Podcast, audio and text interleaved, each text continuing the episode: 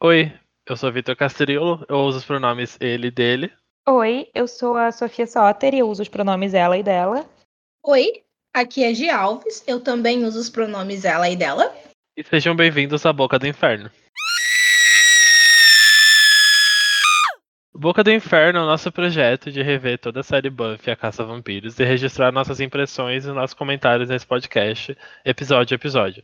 A gente sempre se concentra ao máximo no episódio que a gente está discutindo, mas, como é uma série de mais de 20 anos e nós estamos todos reassistindo, pode acontecer de ter spoilers nos comentários. Então, se você ainda não assistiu, ou se você for sensível a spoilers, talvez seja melhor você fazer uma maratona. Ou se você não for tão sensível a spoilers, é só acompanhar com a gente que a gente vai ficar por aqui. Essa semana a gente vai conhecer melhor a Cordelia Chase, ou a Cord, como alguns gostam de chamá-la, no 11 episódio da primeira temporada de Buffy, chamado Out of Mind, Out of Sight, que chegou aqui no Brasil como Fora da Mente, Fora da Visão, bem literal, e foi ao ar em 19 de maio de 1997. O roteiro é do próprio Joss Whedon, com Ashley Gable e Thomas A. Swiden. A direção fica por conta do Reza Bedi. Neste episódio, um espírito invisível está indo atrás da Cordilha e ela é obrigada a pedir ajuda para Buffy para resolver esse problema. Então, Eu vou começar fazendo um comentário sobre a tradução desse título, que me irrita muito, porque out of sight, out of mind é uma expressão e aí eles invertem. E a gente tem a expressão o que os olhos não veem, o coração não sente. Então a tradução deveria ter sido o que o coração não sente, os olhos não veem. Isso seria um título ótimo para esse episódio, puta. E por que. Ai, que raiva! Eles fizeram uma tradução literal. Que ódio da tradução literal que não faz sentido, porque a tradução que faz sentido é o que o coração não sente, os olhos não veem. É muito ridículo. Em geral, não me incomodam as traduções, porque em geral os nomes dos episódios não são nada muito espertos, né? Eles são bem simples. Aí um, que é uma expressão que brinca com o tema do episódio, a tradução caga. Eu acho injusto porque Cordelia não merecia. Ela tem um dos melhores títulos do original e um dos piores na tradução. A pobre Cordilha. Esse episódio todo é um grande coitada da Cordelia. Coitada da Cordilha, como é triste a vida da padrão. Ai, mas eu amo a Cordelia, então eu fico. Eu passo o pano 100%. É porque eu ia fazer um comentário de que eu realmente fiquei com pena dela. Mas, sabe? Ok, eu entendo. Bom, esse episódio ele abre com a Cordilha conversando com a Harmony e as amigas sobre a primavera, de como ela gosta da primavera e da moda da primavera, e mais ainda da competição para a Rainha de Maio, que é primavera nos Estados Unidos. Ela nessa conversa tá tipo Harmony e tem um boy dela, que eu nem sei o nome dele, mas ele aparece no episódio. Mitch. Ele, tipo, não sabe a cor dos olhos dela, sendo que ela tá literalmente do lado dele. É muito bom. Ela fala do terno dele, né? Que tipo, ele vai. Que eles estão se preparando pro, pra essa coroação da Rainha de Maio. É tipo um baile, né? E aí ela tá falando do vestido dela e ele do terno. Aí ela fala da cor do terno dele. Ele fala, ah, você vai ficar feliz, né? Vai combinar com a cor, do, a cor azul dos seus olhos. Ela, haha, meu olho não é azul. Eu fiquei tipo, meu Deus, vocês estão na frente um do outro.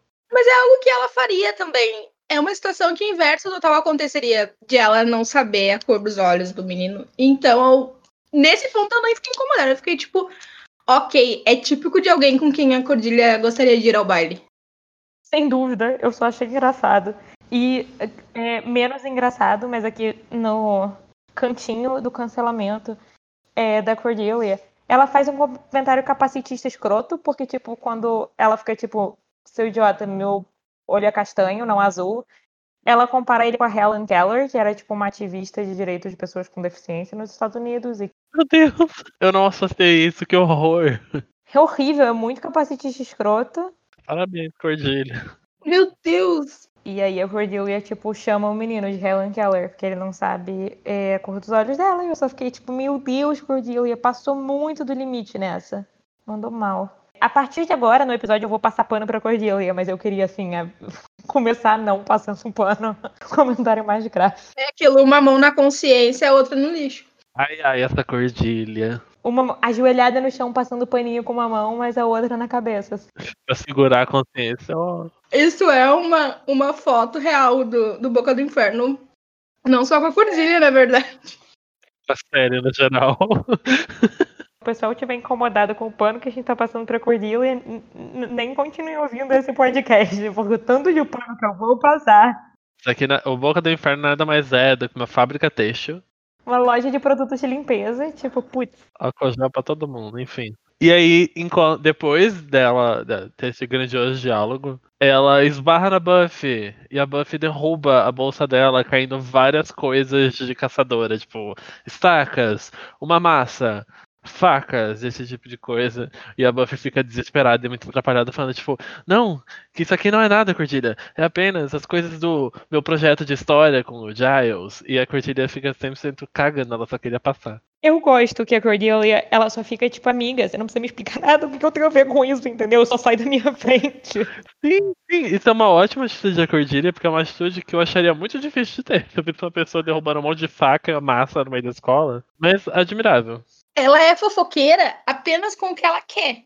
É, tanto que, na verdade, nessa cena, depois que a Buffy fica tanto tempo insistindo em explicar, e a Cordelia, tipo, não, não quero saber, e a Buffy continua insistindo, ela fica, tipo, você é muito esquisita, e aí ela vira pro boy e começa a contar, tipo, eu já te contei que a Buffy me atacou no Bronze uma vez. é muito bom. Eu amo. Como fazer amigos. E você vê que, tipo, no começo, ela não queria nem fazer essa fofoca. Ela só queria que a Buffy saísse do caminho, que ela pudesse seguir em frente de boa. Só que a Buffy fica insistindo em se explicar. E a Cordelia, tipo, tá bom. Só que aí vem a, a ideia pra ela, né, de fazer a fofoquinha. Mas quem sou eu pra jogar uma fofoqueira, né? Daí depois disso, a gente vai pra aula de inglês, em que eles estão discutindo o Mercador de Veneza. Acertei o livro. Acertou. Acertei o livro. A Cordilha, ela não gosta do protagonista, né? A professora tá perguntando o que as pessoas acharam do protagonista, algo assim. O Shylock. E aí a, a, Cordilha acha ele egoísta e reclamão. E nessa hora eu pensei, hum, parece alguém que eu conheço. E aí ela faz um comentário que eu achei meio cruel. Ela estava comentando sobre como ela não gosta do protagonista, o Shylock, que ela acha ele egoísta, reclamão e etc. Aí ela comenta de uma vez, ela vai dar um exemplo tipo de diferenças entre o poder de reclamar, basicamente. E aí ela, ela dá esse exemplo de quando ela atropelou uma menina na bicicleta e a menina tava reclamando de dor na perna e ignorando que a Cordilha tinha passado por uma experiência traumática de ter atropelado uma pessoa, como se a dor da perna estourada dela fosse maior do que o trauma dela. E o que é ótimo é que a professora, a professora faz que concorda. Gosto muito dessa professora, porque, tipo, ela faz que concorda e ao mesmo tempo ela tá, tipo, claro, Cordelia, que bom que você tá dando uma bela opinião. É melhor não contrariar. É só tipo, bom, eu tenho três alunos que falam nessa aula, deixa eu passar a mão na cabeça deles. Nossa, é 100% isso. Tadinha da professora. E no, no cantinho do cancelamento também, vamos notar que essa professora é a segunda personagem negra que fala nessa série. Até agora. Incrível. Uau, olha só. A gente tá evoluindo. É, tem dois, duas pessoas, duas pessoas negras na série até agora, duas que falam. Ah, ela tem o um nome. É verdade, ela é senhora alguma coisa, porque ela é professora de inglês. Mas, bom. É, mas eu adorei essa professora. Uma coisa que eu gosto dessa cena é que, apesar tipo, a professora meio passa a mão na cabeça da Cordelia, tipo, reconhecendo que a opinião é sem sentido, mas é, valorizando. E depois a gente vê que a Cordy ela é boa aluna, porque, tipo, depois da aula a professora fica, tipo, ah, obrigada por ter participado e tal, e por ter lido o material. E a Cordelia fica, tipo, ah, eu queria ajuda com o meu trabalho. É, será que eu posso voltar aqui mais tarde pra gente conversar? E a professora, tipo, claro, eu sempre adoro ler seu trabalho e tal. E você fica, tipo, ah, a Cordy não é burra. Isso tá, eu acho que pode ser não intencional, ou talvez intencional, mas é meio que um paralelo com o fato de todo mundo sempre subestimar a inteligência da própria Buffy. Eu acho que é intencional, sim. Eu acho que, tipo, esse episódio bota muito. Tipo, mostra bem o paralelo entre Buffy e Cordelia, que é uma coisa que algumas outras vezes na série a gente vai ter. E eu acho que é intencional. Eu acho que é pra mostrar, tipo, ah, é fácil a gente colocar a Buffy como essa que, tipo, todo mundo acha que é burra, mas na real é inteligente. E a Cordelia é que é burra mesmo. E em vez disso, a série fica, tipo, não. As duas podem ser inteligentes, sabe? Mas Elas são muito iguais, na verdade, né? Porque se fosse em outro momento, ela e a Buffy seriam melhores amigas. Total, tanto que elas são as que ficam amigas primeiro no primeiro episódio, né? Tipo, a Buffy fica primeiro amiga da Cordy antes de ficar amiga da Willow e do Xander. Sim. Sim. E ela continua, eu acho, porque. Ela continua, no caso, com a Willow, porque a, a Cordy relembra muito a vida que ela tinha antes. E tudo que deu errado e tudo que ela perdeu, sabe? Então eu acho que é só isso que trava a amizade. Bom, esse episódio, então, ele realmente faz esses paralelos. Eu não estava louco quando eu pensei isso. Não, é um episódio muito inteligente. Depois dessa cena em que a gente descobre que a cor é inteligente, Vitor, por favor, descreva a cena em que mais coisas bizarras acontecem no chuveiro, no vestiário desse, dessa escola. Tipo, é uma propaganda anti-banho. Essa escola não quer que seus alunos tomem banho, porque os banheiros, os vestiários de lá são muito, muito expostos. É muito fácil entrar lá, pelo jeito. Não, quer, quer, dizer, considerando esse episódio, a gente já sabe pela sinopse que é uma coisa invisível, mas vamos por partes.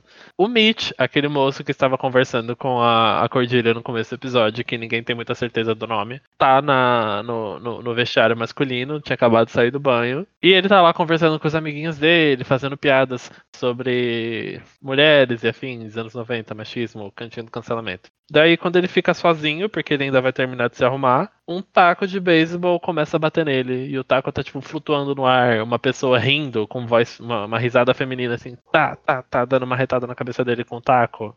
E ele cai meio que semi-morto no chão. E aí vem a abertura. Real, cara, não é. Os alunos de Sunnydale têm que tomar banho só em casa, cara. Ele foi muito burro. Eu não sei o que esse menino tem. Ele ficou muito tempo vestindo uma calça. Gente, não é difícil vestir uma calça. Ele ficou 15 horas lá puxando o cinto. Eu falei, amigo. A tentativa dele de mostrar mais do corpo no episódio, mas não rolou, porque essa ainda é uma série de família. Que a gente só pode ter braços e não bundas. Mas enfim, a abertura eu não tenho nada de importante para falar sobre ela. Acho que eu não notei cenas do episódio na abertura. Eu acho que a gente já. Essa temporada já tá esgotando as cenas de abertura. Até porque este é o penúltimo episódio da temporada. A gente chegou aqui. Uau. Depois da abertura, o, a Cordilha tá, tipo, caminhando pela escola, fazendo a campanha dela pra ser a rainha do, do baile, rainha de maio. E nisso, o Zender e a Willow passam, tipo, zoando ela e brincando um com o outro, falando, tipo, ah, lembra daquilo, daquele ano em que ela fez tal coisa, ela sempre tá tentando muito ser a rainha do baile.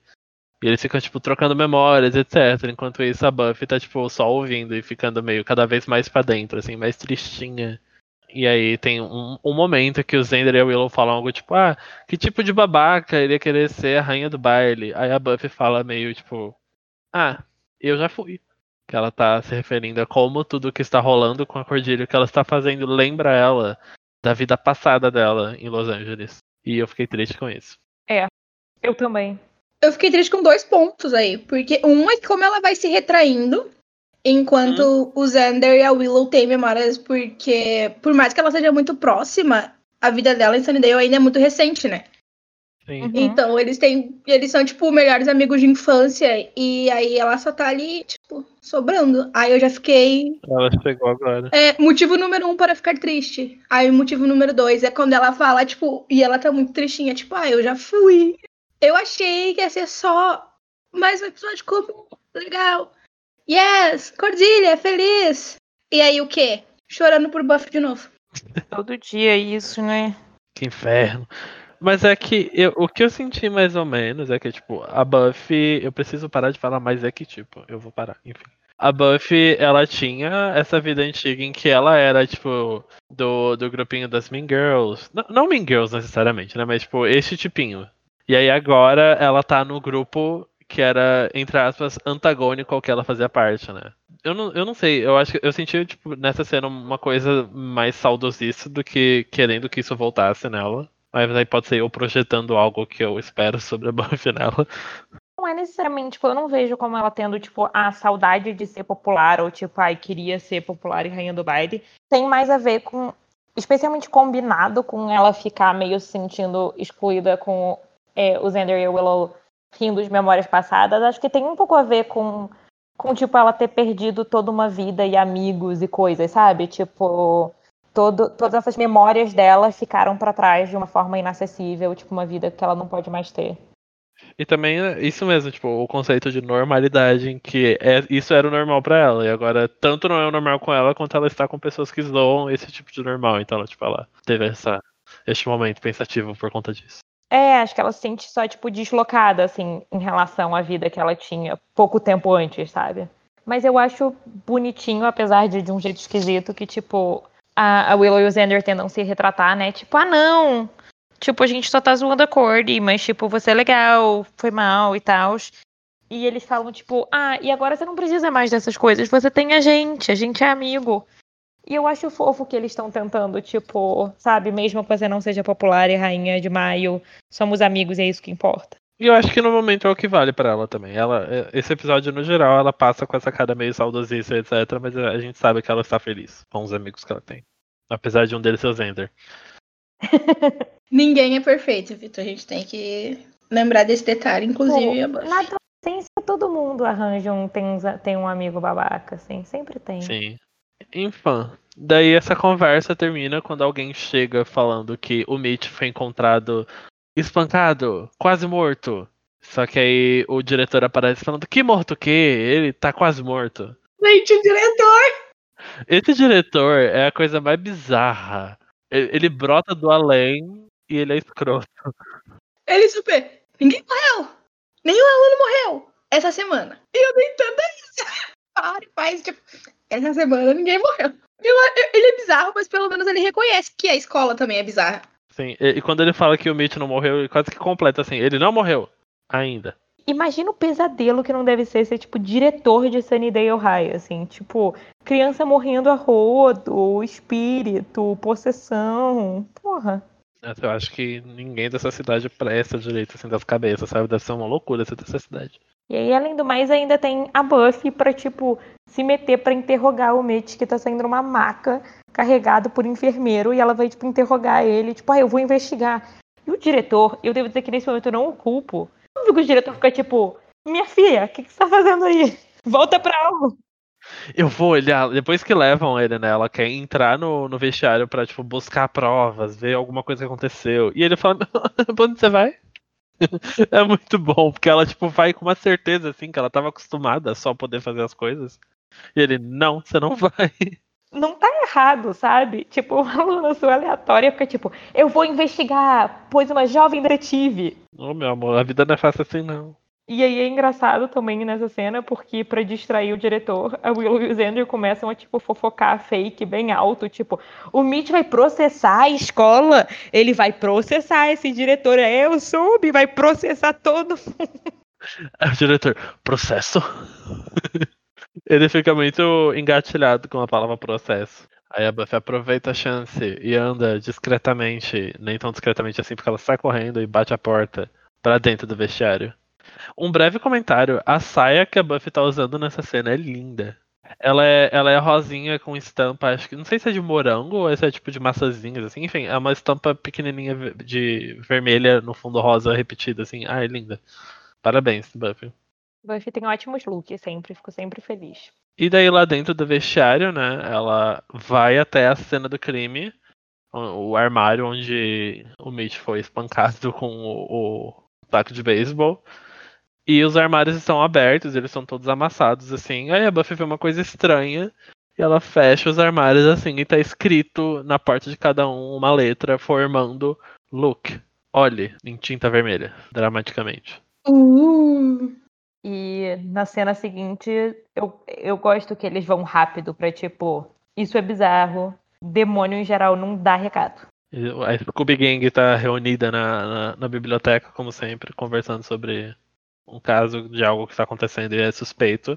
E eles chegam na, na, na suspeita de ser um fantasma, né? Porque o, che- chegou. Eles chegaram a falar sobre ter sido uma pessoa invisível, algo assim, né? Eu anotei aqui que o Giles diz que pode ser um fantasma, um poltergeist, um ser invisível qualquer, ou tipo uma pessoa com tipo telecinese, tipo mexendo as coisas com a mente. E aí eles se organizam pra pesquisa todo mundo. Só um outro breve comentário. Eu não sei se o ator do Giles é fumante ou era fumante, mas nesse episódio ele tá com uma voz especialmente rouca, mas rouca assim que parece que é uma pessoa muito fumante. Eu fiquei assustado. É, anos 90 quem não fumava? Ele aparece fumando em Buffy num episódio da terceira temporada. Bom, talvez seja isso, talvez eu só esteja ficando louco, mas enfim. A voz dele estava especialmente rouca nesse episódio. E enquanto eles estão se dividindo pra pesquisar sobre a possibilidade de ser um fantasma, a Cordelia tá conversando com a Harmony sobre o Mitch, não é? Só que aí vem um flashback muito nada a ver. Esses flashbacks são muito estranhos. Eu não entendi de quem é o flashback. Ah, pelo ponto de vista e pelo desenrolar da conversa, a gente começa a entender mais ou menos o que, que é. Né? A gente, bom, é uma pessoa invisível, gente. Vamos dar o spoiler logo pra eu poder falar dos flashbacks. Não, mas tá na sinopse, a gente já falou no início. Ah, ok. Bom, é uma pessoa invisível. E aí, é tipo, o flashback é do ponto de vista dela, meio tipo, explicando como era, eu acho, a relação com as pessoas. Então, tipo, esse flashback é de outra conversa da Cordy e da Harmony sobre o Mitch. Só que, tipo, antes da Cordy estar saindo com ele. E que a pessoa invisível, tipo, meio tenta participar e ignoram ela. Que a Cordilha do jeito super. Do jeito super agradável dela de ser. Claro. Ela. Ai, ai, ai, ai, essa cordilha. Ela dá meio que uma patadona assim na menina, ignora ela e continua a conversa dela com a Harmony. Isso no flashback. E aí, no, no presente, enquanto elas estão tendo essa, essa conversa, a Buffy se aproxima, né? Ela chama a Cordilha. Mas nisso que ela chama a Cordilha, algo empurra a Harmony e ela cai as escadas até o pátio e machuca a perna dela. Eu vou aproveitar esse momento para fazer um comentário de uma coisa que eu reparei. É que, como vocês notam, tipo, o Mitch não morreu, a Harmony não morreu. Ninguém morre nesse episódio. Uau! Nenhum ataque é fatal. O que é raro em Buffy. Nossa, deve ser, sei lá, o primeiro episódio sem mortos, vou até conferir. Pois, sem, tipo, nenhum morto. Porque ninguém morre. Incrível, sendo invisível é muito fácil matar pessoas. Pois é, e ela tenta, só que nenhuma das pessoas morre. Tipo, ela é uma assassina muito incompetente. Tão forte companheira, não consegue nem matar uma pessoa. Mas enfim, a Harmony cai lá da escada, rola a escada abaixo e só, tipo, machuca, o- tipo, quebra o tornozelo, sei lá. Sim. E aí de onde a Buffy tava e vendo as pessoas em volta da, da, da, da Harmony caída, a Cordilha desesperada, e a, a Buffy escuta uma risada. E ela segue essa risada pra dentro de uma sala. Enquanto ela tá lá dentro dessa sala, que era a sala, a sala da banda da escola, e do- dos troféus, do, do time de atlética, esse tipo de coisa. Alguém esbarra nela. Só que essa cena entrega muita coisa pra gente, eu acho. Porque enquanto a Buffy tá lá dentro da sala falando, quem tá aí? Alguém está aí? Super, tipo, tipinho. A gente vê o forro do teto da sala levantar, assim, e abaixar levemente, enquanto a Buffy olha, os- os- depois de levar o esbarrão. Enquanto ela olha pros lados, assim, questionando quem tá lá. A gente pensa, ok, essa pessoa tá morando no teto da escola. Bom, gente, a pessoa fica invisível. Ela fica invisível só na escola. Bom, vai ser respondido depois, não fica invisível só na escola. Mas ninguém mais vê essa menina. Na família, os vizinhos, nada. Não, mas ela é, tipo, depois a gente vê que ela tá registrada como desaparecida, né? Tipo, a família dela supõe que ela, tipo, foi sequestrada ou fugiu de casa. O que, assim, tecnicamente é verdade, né? Ela fugiu de casa e tá morando invisível na escola, então. Nossa, você vai fugir de casa, você vai morar na escola, né, ô coitada? Mas ninguém vai ver pra sentir pena, né? Ou achar vergonhoso. Ninguém tá vendo. Não, mas só eu que acho deprimente mesmo. Coitado. A gente, no geral. Pois é. Ai, e aí agora tem a segunda coisa muito nada a ver e bizarra do episódio, que, tipo, na próxima cena, rapidamente, antes de começar, tipo, a cena de fato, a gente vê, a câmera passa por dois caras de terno no, no pátio da escola. Sabe, tipo, o Men in Black é o. É, meio essa pira, assim. Tipo, entre isso, isso e os flashbacks são as coisas que eu fico, tipo, o que, que esse episódio tá fazendo? o é, aí depois que a gente vê o ET Rodolfo, a gente vai pro. de volta pra biblioteca, né? Não, eu acho que eles estão, tipo, conversando no pátio. Ah, é verdade, eles estão, tipo, saindo da escola. Isso, mas assim, tanto faz, mesmo tipo de conversa, né? É, abertamente no meio da rua. Então eles, tipo, ah, sei lá, a Buffy tá tipo, ah, não é um fantasma porque eu encostei nela. E alguém deve estar atrás da Cordelia porque foi o Mitch e a Harmony que, tipo, apanharam. Eles começam, tipo, a falar, ah, o que, que esse- as vítimas têm em comum? Aí todo mundo meio que fala, ah, a cordilha, que conveniente. Aí a Buffy decide meio, tipo, tá, eu vou ficar de olho na Cordelia, então. Eu ouvi ela falar que ela hoje à noite vai estar, tipo, aqui na escola, na sala de, tipo, costura, de sei lá o que, ajustando o vestido dela com as amigas. E eu gosto muito dessa, de- desse pontinho de cena em que a, a Scooby Gang tá dividindo tarefas e a Buffy fala, eu faço isso, e Willow, faça isso, Cinder, faça isso, Giles, faça isso. Eu não sei, eu, eu acho, eu acho uma, uma dinâmica tão legal e funciona bem pra eles. Eu acho, eu acho funny, eu acho legal de assistir. Eu também, eu acho super gostoso, porque, tipo, é natural, tipo, sabe, ela é líder e ela divide as tarefas e ao mesmo tempo todo mundo fica tipo, ok, ou tipo, ai que porre dessa tarefa, tá bom, vou nessa, sabe, tipo, é bem, é bem orgânico da dinâmica deles. Não parece só, tipo, sei lá, não parece que é tipo alguém jogando videogame, sabe, mandando tipo, fulano vai fazer tal coisa, fulano vai fazer tal coisa. É bem uma interação de equipe. Daí já corta essa cena que sai deles conversando no meio da rua sobre o caso que eles estão investigando, porque isso é super normal de acontecer. E a gente já vai direto pra noite, né? Quando a Buffy volta pra escola pra acompanhar a Cordelia e não deixar ela sozinha e ficar de olho nela, não é? Uhum. E aí a gente também fica sabendo, né? Porque a cena também passa por ele, mas a gente vê que o Giles também ainda está na escola, na biblioteca. Ambos fazendo coisas diferentes. Ele está andando pela biblioteca, enquanto a Buffy tá tá olhando a Cordelia, vendo o que ela está fazendo e ficando com aquela carinha triste dela, sentindo falta do passado. Quando ela vê a Cordelia provando o vestido e dando risada com as amigas. Eu fico tristinha pela Buffy nessa cena. Sim, Sim. ela, tipo, o passado dela, onde ela gostaria de estar, o que ela gostaria de estar fazendo. Fico triste. É, e é muito essa coisa da normalidade, né? Tipo, ela, tipo, ah, eu sabe, ela tá na escola à noite porque ela tá tendo que investigar, tipo, um, uma pessoa invisível que tá tentando matar a gente. Enquanto isso, a Cordy pode estar, tá, tipo, na escola à noite rindo com as amigas e se divertindo e provando roupa. E eu acho que deve bater fundo na Buffy isso. Bate fundo em mim, mais uma vez. O dever da caçadora é extremamente injusto e solitário. Mas aí. E é isso. E aí o Giles na biblioteca, que é bom. Incrível. Muito boa cena de terror. Eu achei ótimo. Achei que ia me dar susto, porque eu já tava na vibezinha terror, né? Aí eu pensei, putz, vou tomar susto. Uh, a gente tem o Giles encarando uma estante com portas de vidro e ele tá encarando o próprio reflexo.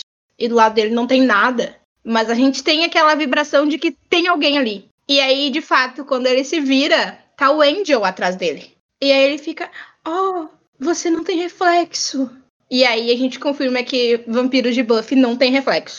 A gente ainda não sabe se eles podem fazer tatuagens depois de se transformarem em vampiros. Segue o questionamento aí. Mas reflexo eles não têm. Mas a gente sabe que as roupas deles também ficam invisíveis. Sim, as roupas ficam invisíveis também. Exato. É meio que, sei lá, acho que por estar em contato com o corpo, talvez. Sei lá, se eu, se eu sou um vampiro, estou usando uma camiseta de manga longa. E por cima da camiseta de manga longa, um casaco o casaco tecnicamente não está em contato com a minha pele. Está em contato com a camiseta que está em contato com você. É, se o Angel abraçasse o Giles, o Giles não ia ficar invisível no espelho, sabe? A roupa do Giles ia? Questionamento. Eu acho que não, acho que tem mais a ver com matéria espiritual que está vestindo aquela roupa e tornando aquele objeto místico, de certa forma. É, eu gostei que, tipo, eu falei, se o Angel abraçar o Giles, eu já achei que tava um território fanfic muito intenso. E aí o Vitor foi direto pra. E as roupas do Giles vão ficar invisíveis. E eu pensei, bom, perfeito. Que bom, eu não exagerei.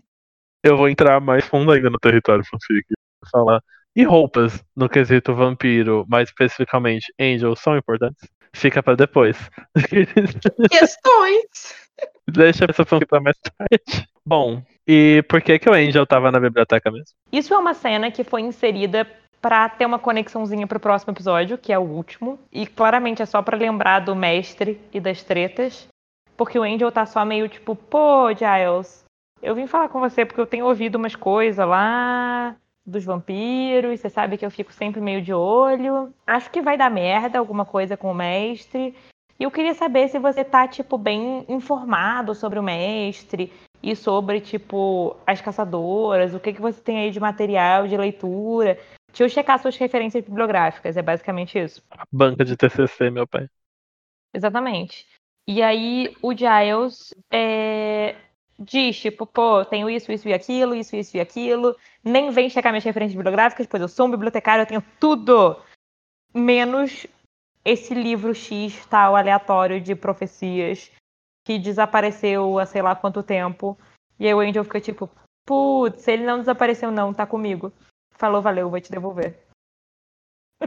Esse, esse momento, é, eu acho que ele foi inserido de, tipo, de última hora no roteiro desse, desse episódio. Porque o Giles estar na escola ao mesmo tempo que a Buffy, considerando tipo, que eles estão investigando algo, teria que ter alguma relevância. Mas não, tipo, eles nem se cruzam na escola nem nada, eles só, tipo, entre aspas, escutam a mesma coisa, porque enquanto eles estão lá, um pouco antes do Angel entrar, a gente ouve um som de uma flauta. Uhum. E a Buffy também ouve isso, porque tem um cortezinho pra ela no corredor ouvindo isso. Mas fora isso, tipo, não tem conexão nenhuma os dois estarem na escola ao mesmo tempo. Eles só estão. Eu tenho bastante certeza que essa cena foi inserida depois pra, tipo, conectar com o último episódio, basicamente. Mesmo inserida depois, e mesmo não tendo relação com o episódio da Cord, tem uma fala do Giles que eu assistindo agora me deixou muito reflexiva. Ele, o Giles comenta que, tipo, a Buffy tá em outro lugar da escola e tal, né? E aí o Andy diz que é bom porque ele não consegue ficar muito tempo perto dela. Porque ele tem, coitado, ele tem muitas emoções, gente, ele é dramático. Uhum. E aí o Giles, tipo, comenta, tipo, ah, você tá apaixonado por ela. E aí, ah, é meio poético um vampiro apaixonado por uma caçadora. E ele fala com uma expressão tão apaixonadinha que eu fiquei pensando, meu Deus, o Giles tá, Giles tá meio orgulhoso da filha dele, sabe? Ele aprova o genro dele. O Angel é um bom vampiro. Não, talvez eu esteja fazendo fanfic. Talvez. Mas é que, tipo, eu real fiquei. Essa fala específica, tipo, ah, então o vampiro se apaixonou pela caçadora. Uau, gente, então o cordeiro se apaixonou pelo. Uh, Stephanie Meyer, eu vi o que você fez. Eu ia falar isso já. Stephanie Meyer. Gente, lá no comecinho desse podcast, eu não falei que, tipo, a descrição do Edward no livro é muito parecida com o que o Angel é. Ó, ó. Meu Deus, bateu agora. Stephanie pe- é pega no pulo. Meu Deus, eu tô. O, o cérebro explodindo agora. Stephanie Meyer, você não engana ninguém. E eu gosto também de. Eu também acho que o Giles tem um momento meio orgulhoso. E, tipo, honestamente, pra, pra tipo, conquistar o sogro, o Angel aparecer lá e puxar papo sobre referência bibliográfica e profecias antigas, pô, que jeito bom de conquistar o sogro, né? O Giles imediatamente fica Ah, impressionado. não, ele soube, ele soube como agradar. Ele o- Angel sabe o que ele tá fazendo. né? Porra, 240 anos, vai me dizer que não sabe. Aí também não acredito. Ele, é que ele é dramático e ele fica nessa de que tá afastado da humanidade.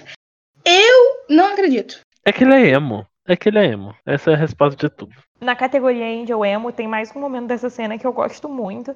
Eu, real, gosto muito das interações do Giles e do Angel. Não é uma coisa que a gente vai ter tanto ao longo da série, mas eu sempre acho bonito de alguma forma. Eu sinto que eles têm um nível que eles se entendem. é, não sei. Sinto uma vibe. E que o Giles fala, tipo, pô, eu tô aqui, na real, investigando uma menina invisível. E o Angel fala, tipo, é, isso não é muito da minha alçada, não, cara. E aí o Giles diz, ah, é, mas eu tô lendo aqui várias coisas sobre invisibilidade. E eu tô bem fascinado. Dizem que invisibilidade é um poder incrível de se ter. Deve ser muito libertador e maravilhoso. E o Giles tá de novo com essa voz meio romântica e sonhadora. E aí o Angel fica tipo, bom, isso eu posso te dizer que se olhar no espelho e não se ver de volta, tipo, não, não poder se ver, não ver seu reflexo, não é tão bom quanto parece. E aí você fica tipo, uau, pobre Angel, Ai, nossa. Emo. emo. Como que vampiros se arrumam? Pensando agora. Apesar de que parte da estética vampira é você já ser bonito por natureza, né? Ou não natureza. Deu pra entender. Nossa, gente, é muitas questões. Um episódio especial do Boca do Inferno apenas jogando questões que a gente nunca vai ter respostas. coisa do espelho já foi uma questão que eu tive. Só que assim, um, por exemplo, existem várias pessoas no mundo que não se veem no espelho, né? Pessoas sérias não se veem no espelho. E se arrumam mesmo assim. E tipo, por exemplo, eu hoje em dia não, porque eu quase não uso maquiagem. Mas na época que eu usava mais maquiagem, eu fazia maquiagem, tipo, no ônibus em movimento sem espelho, sabe? Então, tipo, galera que tem 200 anos pra aperfeiçoar arte de um delineador, não precisa de espelho. Com certeza. Ah, não, tem uma piadinha, inclusive, com isso em algum momento em Angel, que é tipo que o Angel, por alguma razão, enfim, ele meio vira humano de repente, por um tempo. Foda-se. E ele se vê no espelho e ele fica tipo: Pera, esse é meu cabelo? Meu cabelo é assim? Por que, que ninguém me avisou que meu cabelo é ridículo? Ou seja, ele é sempre emo dramático, né? Não importa vampiro, humano, não, não importa. É a essência dele. É inerente da existência do Angel que ele é emo. É, mas se eu fosse uma vampira, eu provavelmente também seria assim, dramática como ele. Eu acho que eu só não ia ficar, sei lá, 200 anos bebendo sangue de rato. Porque.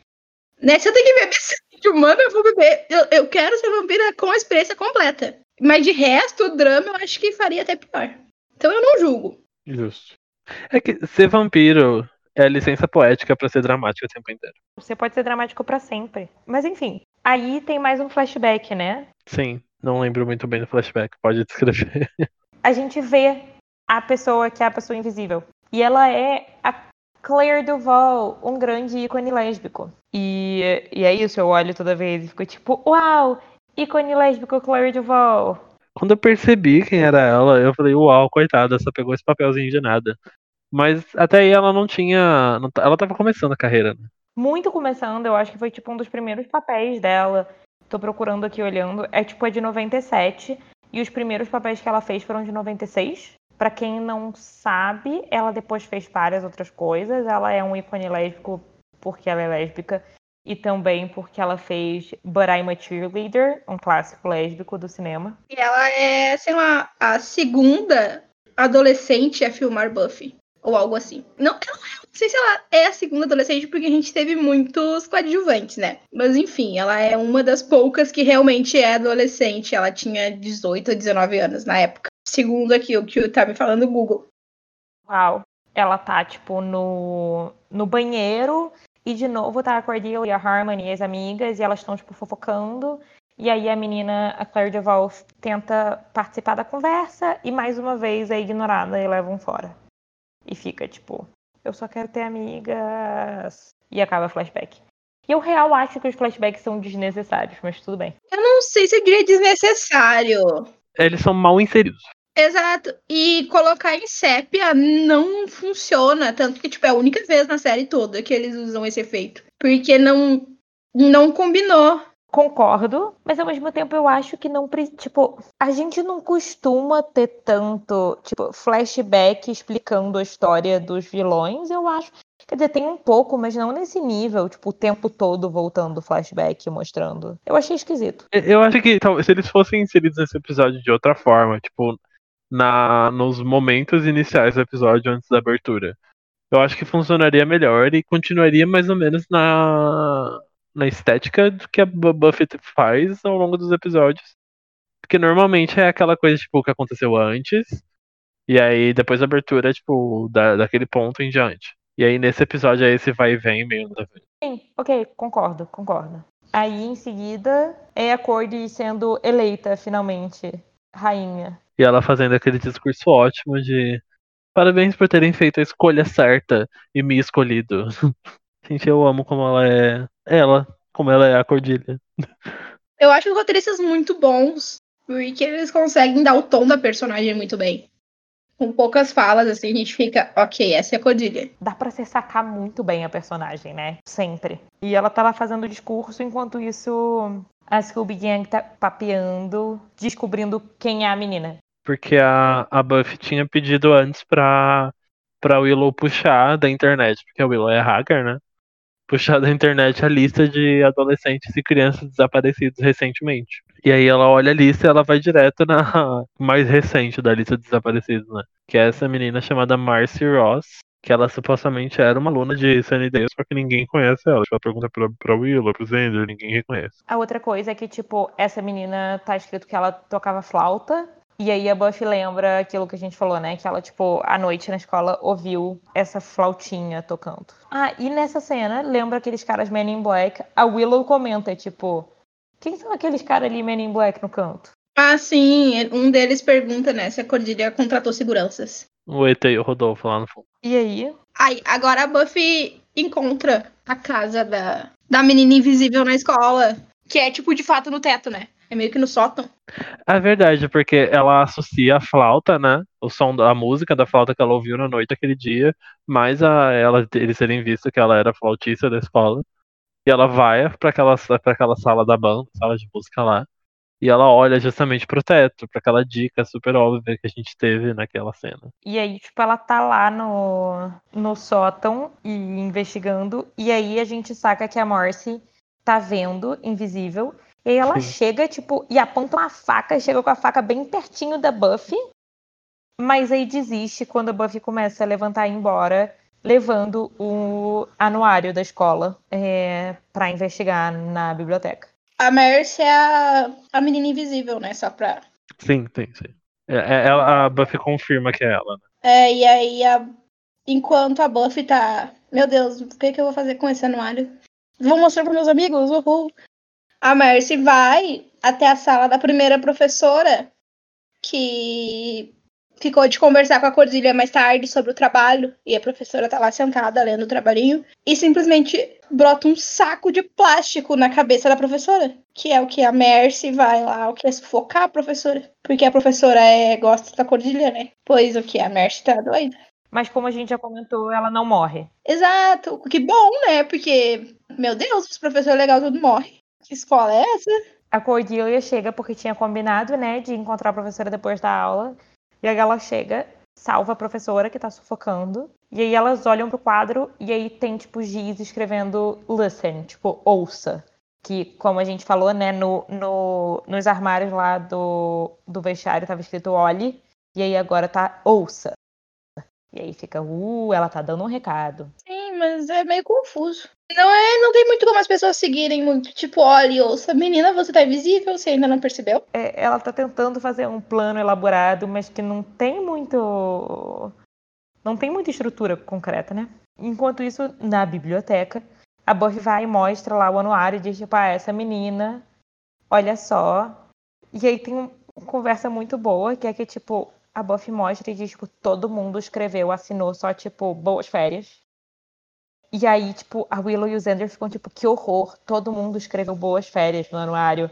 E o Giles, tipo, eu acho que isso é uma coisa de jovens que eu não entendo. Por que, que isso é ruim? É engraçado esse momento, porque ele questiona meio que, nossa, será que eu tô tão velho assim e não percebo mais esses ritos sociais?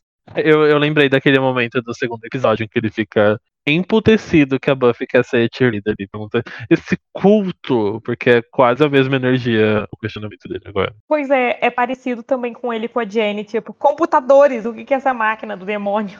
Sim. Ai, Giles confuso é tudo pra mim. Mas ele, não, eu vou defender que ele tava certo, porque naquele caso realmente era uma máquina do demônio. Sim, de certa forma.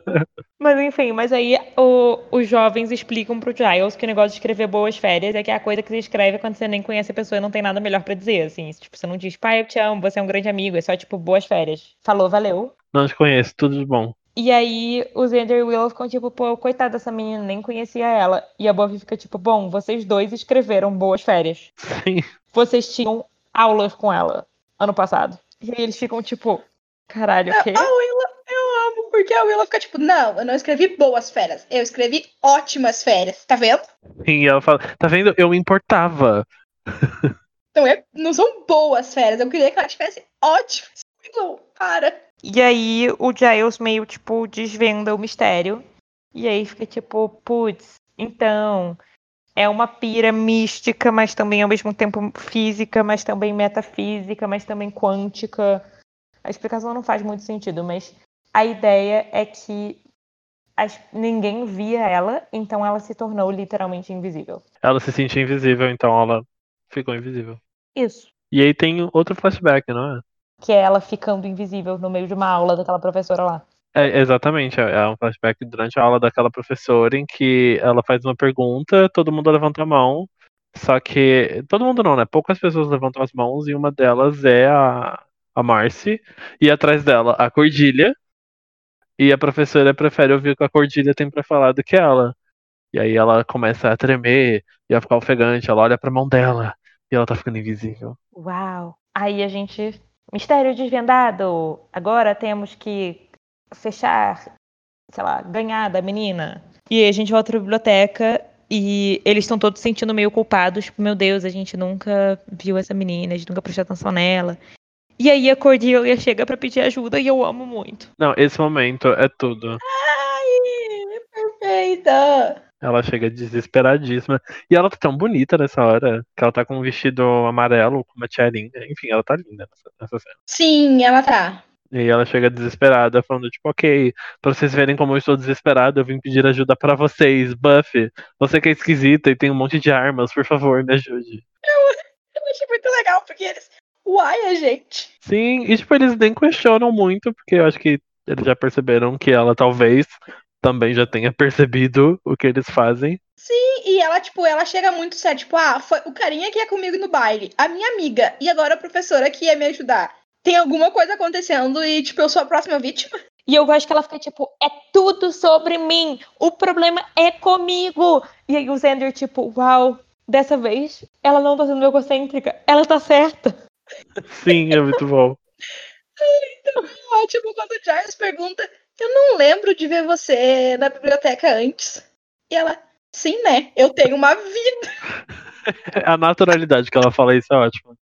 A Carisma Carpenter é ótima. Sabe que ela tá sendo arrogante. É só tipo, claro que não, eu tenho uma vida Sim, é tipo, plá. na cara deles.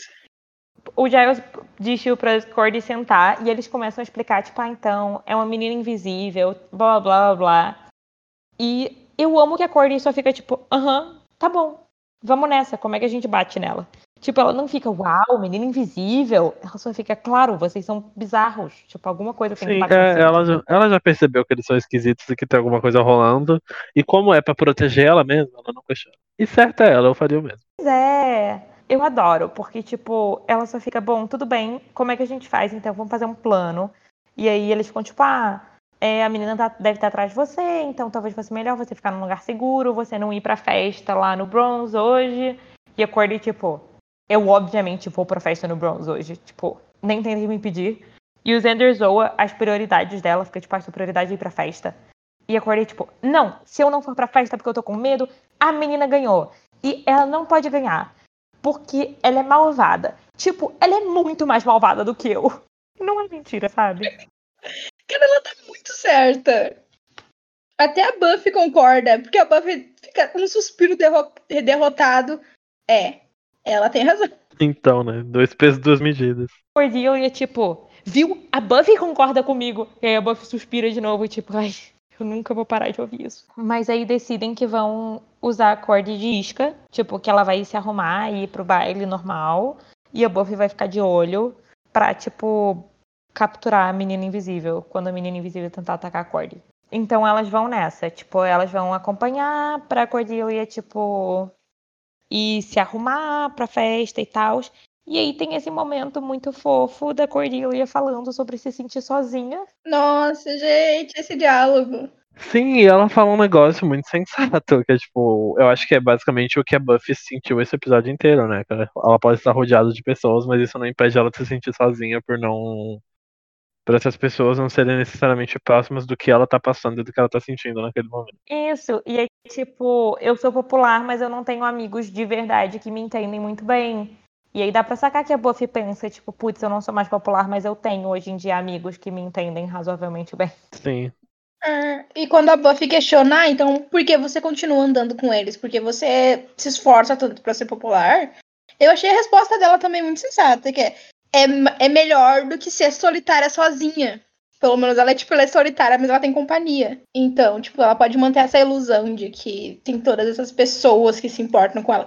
O que tá na verdade, né? Porque até agora a gente tem construído essa imagem da Cordelia, a rainha amada da escola. E aí a gente vai ver que, na real, sabe, ela também é só uma versão não caçadora da Buffy. Ah, Ela é o que a Buffy era na escola antes de ser caçadora. Exato! E tipo, ok, ela é noção, sim, mas ela não é. Que nem ela fala, a menina invisível é mais ruim que ela. Porque a menina invisível ainda tá fazendo coisas ruins agora de propósito. A Cordy é só sem noção. Sabe meio que nem a série é boa em, em lembrar pra gente que a Buffy é só uma adolescente que se meteu em coisa maior? Eu acho que, tipo, a Cordy, como a gente tá nesse contexto, né? Tipo, tudo sobrenatural, blá blá blá, e a Cordy é, tipo, a menina malvada. É, a gente esquece também que ela, na real, é só uma adolescente perdida igual a todo mundo, sabe? Tipo, e essa cena é bem ela, tipo, eu sou só uma menina de 16 anos tentando ter amigos. Eu gosto muito disso, funciona muito bem. E eu fico tipo, meu Deus, sentimentos, muitos sentimentos. Muitos sentimentos. Exatamente. Eu acho que a gente pode seguir falando da Buffy e da Cordy até um certo ponto. E, e aí depois a gente vai pro que tá acontecendo ao mesmo tempo com a Willow, com o Xander e o Giles. Pode falar sobre os sentimentos. De quando a Cordy entra pra se trocar. Ok, então todos os meus sentimentos são porque a Cordy ela entra, eu acho que é num banheiro do, da escola pra se trocar, no vestiário. E a Buffy fica na porta, do lado de fora, e aí ela fala que ela entende a, Cordilha e tal. E aí a Cordilha interrompe. Pera, você me entende? Porque você acha que você é igual a mim. E a Buffy vai desabafando, e a Cordilha vai fazendo cortes com os comentários meio ácidos debochados.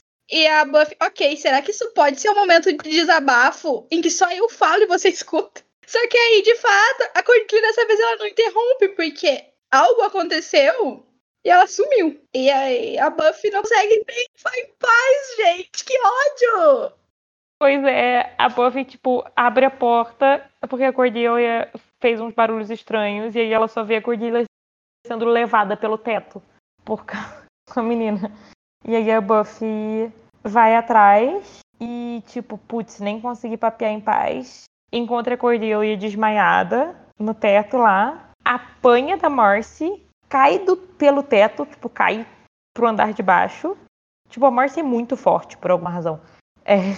Aí a Marcy, tipo, injeta uma parada na Buffy pra, tipo, ela desmaiar. Então fica, tipo, Cordy e Buffy apanhando e desmaiadas. Honestamente, cara, a Marcy é muito forte. Enquanto isso, tem o resto da galera, né? É Willow, Xander e Giles. Eu não entendi direito onde eles estão e por que, que eles estão naquele lugar. Eu apenas aceitei. Eles ouvem a flautinha e ficam tipo, ah, é a Marcy. E eles vão andando atrás e seguindo o som.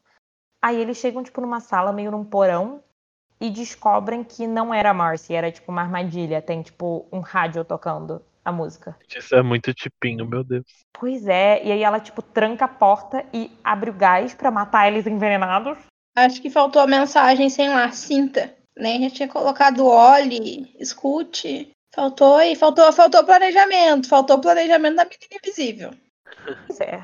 Honestamente, a gente não precisa elaborar muito sobre o que está acontecendo com o Willow, Xander e Giles, porque eles só ficam cortando para eles lá e para eles lá, e aí eles lá desmaiando cada vez mais um gás, com gás, até que eles são salvos pelo Angel, que foi levar o livro lá que ele queria devolver pro Giles, e que pode salvar eles do gás porque ele não respira, então ele não morre envenenado de gás. Ele fala literalmente, ah, não é como se eu precisasse do oxigênio. Ele tem sensação de fome, mano. E enquanto isso, a parte importante do rolê é que tá a Buffy e a Cordelia e elas desmaiaram, né? E quando elas acordam, elas estão no bronze e elas estão, tipo, cada uma amarrada numa cadeira. Enquanto a Marcy tá lá fazendo discursão de vilã dela. Importante, a Cordilha tá com uma coroa de plástico na cabeça. e aí o discurso de vilã dela é todo tipo, vocês não me viram, vocês não se importaram comigo, vocês só se importam com a aparência, com a sua beleza, não sei o quê, vocês não sabem o que é ser invisível, ninguém te notar.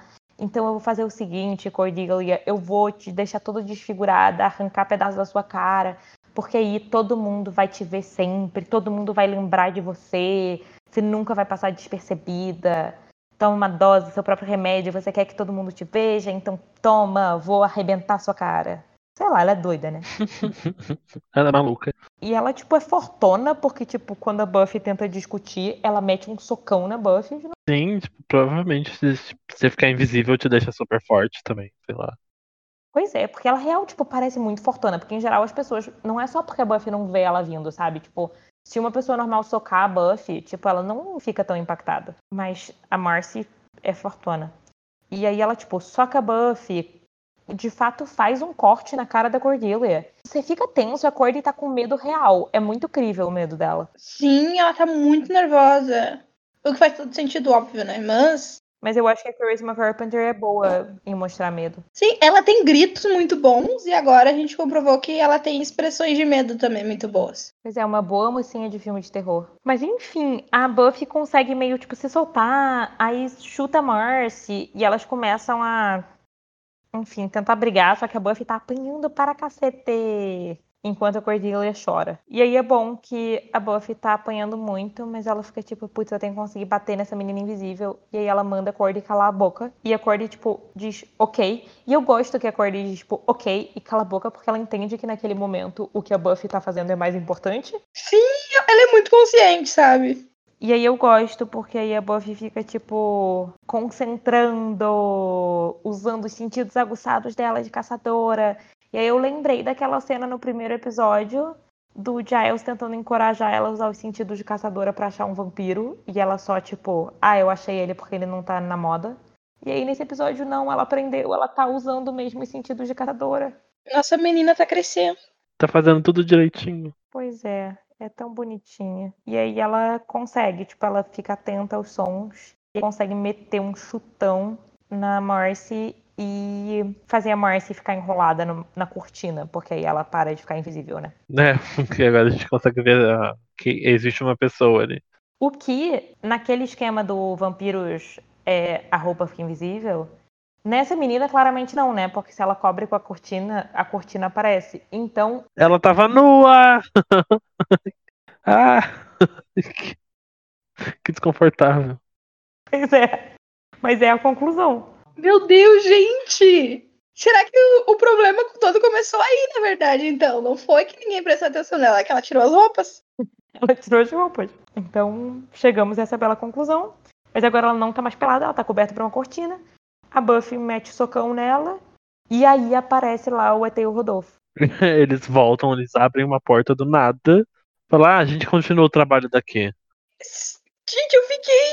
O que, que tá acontecendo aqui? Eles estavam ouvindo esse tempo inteiro, sabendo o que estava acontecendo e não fazendo nada, basicamente. Eu gosto que a Buffy dá um esporro neles, por isso ele fica tipo, vocês não podiam ter entrado aqui para ajudar quando a menina tava quase matando a gente, seus imbecis. E aí eles dizem, tipo, ah, a gente vai levar ela pra, tipo, ser reabilitada, basicamente para uma prisão sobrenatural de treinamento do FBI.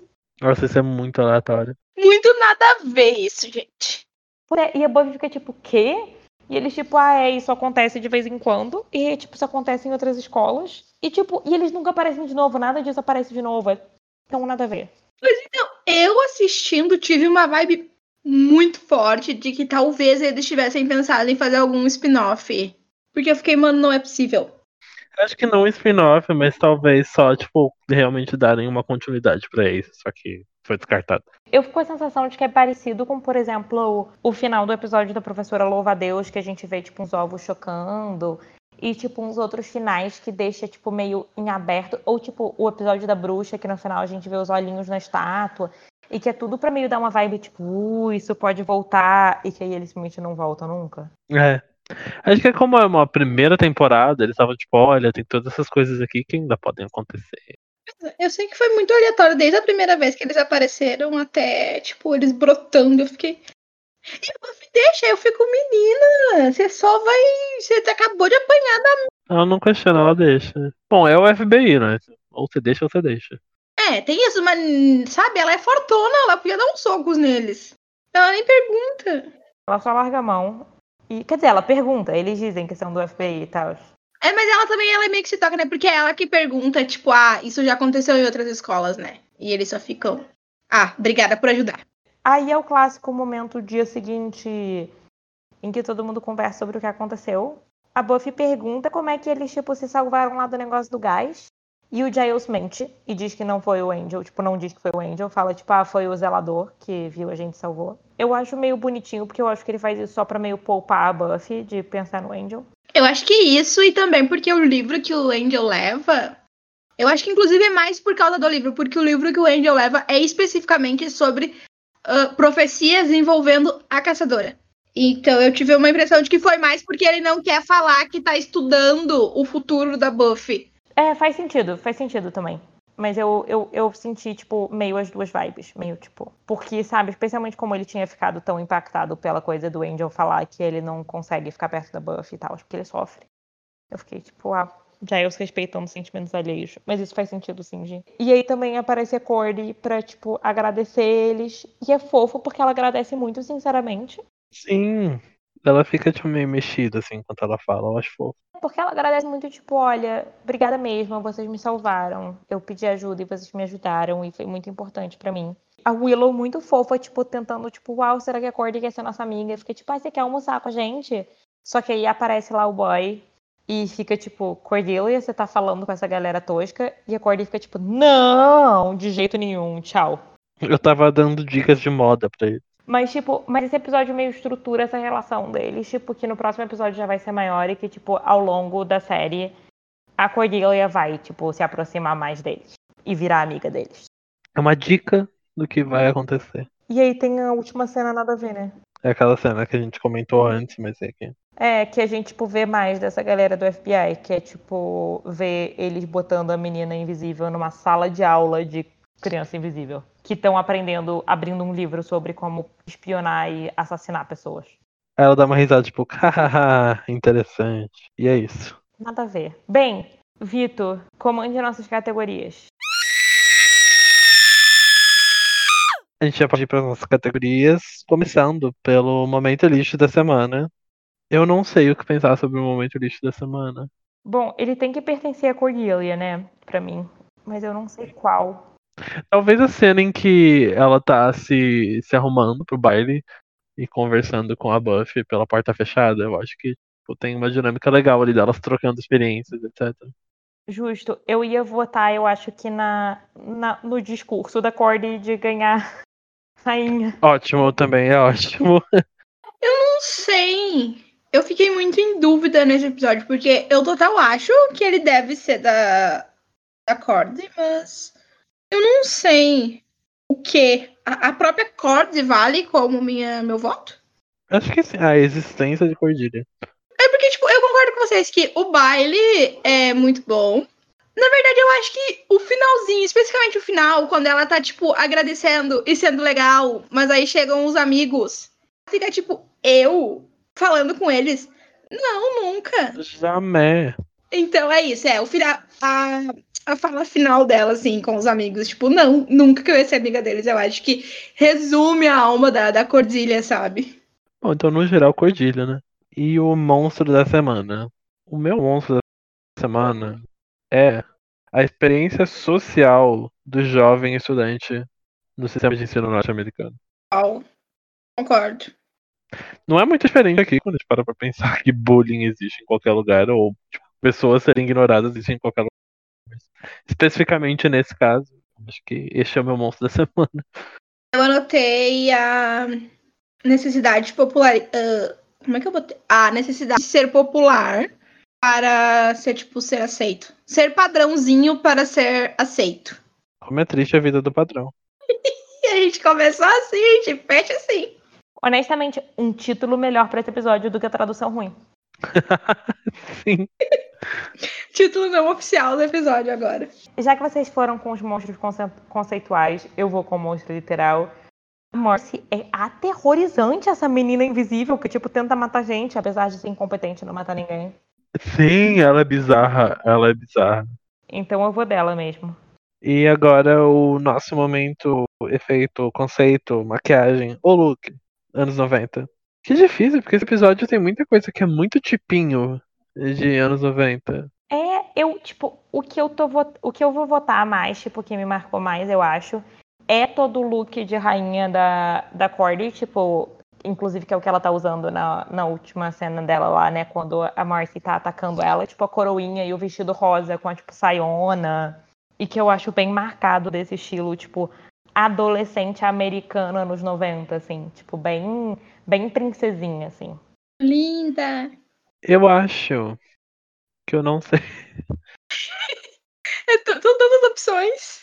Sim, eu tô confuso. Eu escolhi a participação do FBI porque eu acho que é uma coisa muito anos 90. Qualquer coisa uh, midiática dos Estados Unidos. Tá acontecendo algo, taca a polícia no meio. Sim, ainda mais o FBI. Qualquer motivo, até, tipo, pessoas invisíveis, sabe? Você taca o FBI ali. Eu acho que é um conceito muito anos 90. Ainda acontece em 2020? Sim, mas é muito anos 90, sabe? Eu concordo. Ai, eu inclusive, desculpa, eu na verdade acho que eu quero mudar o meu. Eu acho que é a participação de Claire Duval, ícone lésbico, em um de seus primeiros papéis, extremamente anos 90. Perfeito também. Ótimo. E você, Vitor, não chegou a nenhuma conclusão? Eu tô, eu tô pensando aqui, eu, tô, eu acho que eu tô sofrendo pra encontrar meu momento anos 90 desse episódio, porque pra mim esse episódio é um grande momento anos 90. Toda coisa, tipo, rainha do baile e a dedicação dela, etc. Mas, tipo, comédia romântica que começou nos anos 90, a gente tipo, vê esse tipo de coisa, sabe? Então talvez a, a- a- o empenho da Cordelia em ser a rainha do baile. Bom, então é isso? Comentários finais, alguém? Cordilha é ótima, mas isso a gente fala constantemente, então não é, tipo, um extra. Como é triste a vida do padrão. Essa é a conclusão. Mas muito feliz que a gente finalmente teve um episódio focado na Cordilha. Ela realmente merecia. Porque Xander teve dois episódios focados nele. E quem é o Zenderson? Sabe? Exato. Quem é o Xander? Ai, ódio. Xander. Mas é isso, sabe? Eu gosto muito da Cordilha. Gosta, né? O episódio inteiro gosta muito da Cordilha. É isso. Sim. Sim.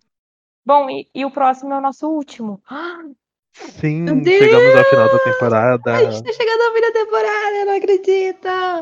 Muito rápido, gente. Vocês estão preparados pra duas horas inteiras chorando? Porque eu já adianto que a minha participação no episódio vai ser essa. Lágrimas. O que eu digo é que vem aí. Muito sofrimento, galera. Vem aí. Bom, gente, então vamos nessa. Vocês podem seguir o Boca do Inferno no Twitter e no Instagram em Boca Inferno Cast. É isso, né, Gi? É isso. Aí vocês podem também interagir com a gente então no Twitter e no Instagram, Boca Inferno Cast, mandar um e-mail para boca do inferno cast arroba gmail.com, assinar a gente em qualquer coisa de podcast, dar cinco estrelas no iTunes, etc, etc. Já eu pessoalmente, vocês podem me seguir no Twitter em Sofia Soter e aí, né, catar os links lá e etc. Valeu.